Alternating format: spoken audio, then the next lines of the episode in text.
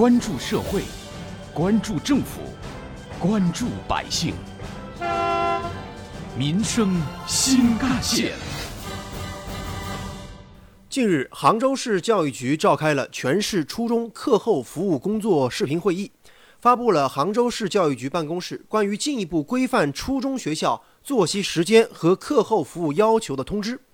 杭州市教育局相关负责人表示呢，要进一步规范初中学校作息时间和课后服务。十一长假之后，要全面取消统一的早读。更多详细内容，一起进入今天的民生新干线板块。挖掘新闻真相，探究新闻本质，民生新干线。听众朋友们，早上好，欢迎收听今天的民生新干线，我是子文。此次的通知要求，学校要严格规范早上的到校时间。初中学校早上上课时间一般不早于早上八点，年级班级不可以层层加码，把到校时间的要求进一步提前。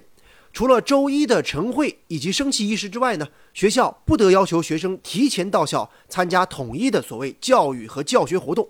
而个别因为家庭情况比较特殊的家庭呢，确实需要提前到校的学生，学校应当提前开门，妥善安置。同时还要求呢，各个学校要合理安排学生的学习和休息时间，合理设定放学、晚餐和晚自习时间。这其中，十一长假之后全面取消统一的早读的规定呢，就引发了不少家长和老师的热烈讨论。杭州市民方先生的儿子今年是上初二了，他对全面取消早读这个事儿表示有点担忧。我觉得取消早读以后，我孩子可能会睡懒觉，我觉得还是保留的好。有着同样想法的还有杭州市民刘女士。我觉得要是没有学校的早读，让我儿子在家自己读书，他可能就没那么自觉吧。我上班又早，又没有人管他。但是对于初中生统一取消早读的规定啊，也有家长表示自己是双手赞同的。取消早读，孩子起码多睡半小时，我们家长送孩子上学也方便，我赞成。学习这个事情本来就是要看孩子的自觉性的，他要是不情愿，你让他去学校，他一样打瞌睡。此次杭州市教育局的通知还要求学校科学安排晚自习内容。晚自习要以学生的自习、自主学习为主，完成作业为主要内容。学校可以根据实际情况，适当开展个别辅导、自学指导、学业答疑等内容，严禁利用晚自习集体授课，把晚自习变成了变相的补习班是绝对不行的。昨天，记者收到杭州一位初中老师的爆料，他说啊，现在呢，学校的孩子晚自习放学，有的书包都不拿回家了。昨天一大早，这位老师又发来几张照片。不少初中生是两手空空走进学校，顶多呢手里拎个小袋子，那种无事一身轻的潇洒劲儿和以前是大不一样了。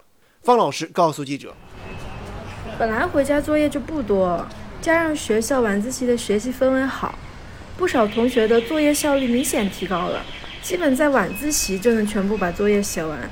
所以一些小孩儿他们索性就把书包留学校里，不用带着，不用带回家，第二天上学也不用背着过来了。”而另外一位男老师呢，则告诉记者，学生能在晚自习里就完成了所有作业，无事一身轻的回家，当然是件好事儿。这也相当于给家长减了负了。但是啊，作为老师，他不建议所有的孩子们都这样两手空空直接回家。现在带书包回家的学生啊，他书包都轻了不少。嗯，因为现在作业基本都在学校就写完了，大部分的这个书和作业呢。基本都可以留在学校了，只带那个少量的个人用品啊，个个别的课本回去就可以了。所以，嗯，新学期很多上下学的孩子呢，都拎那个帆布袋，里边呃就放几本书，加个水杯，很轻便的。对初中生来说的话，每天最好留出半个小时来预习、复习，还有口语练习，尤其是这个英语口语。晚自习是没办法练习的，所以会建议学生呢拿个小袋子，把必要的几本书装回家。那么，上学放学不背书包的初中生们回家会做些什么事儿呢？据了解啊，不少学生放学之后会看自己喜欢的书，或者把一部分时间利用在体育锻炼或者兴趣爱好上。一位家长这样告诉记者。现在布置的作业基本都能在校内完成，即使有时候来不及吧，回到家再花十分钟到半个小时也差不多了。晚上呢都能准时睡觉。那孩子嘛，参加啊晚自习，图的就是一个一起做作业的氛围嘛，大家都在学习，而且是安静的自习。我是比较喜欢他参加晚自习的。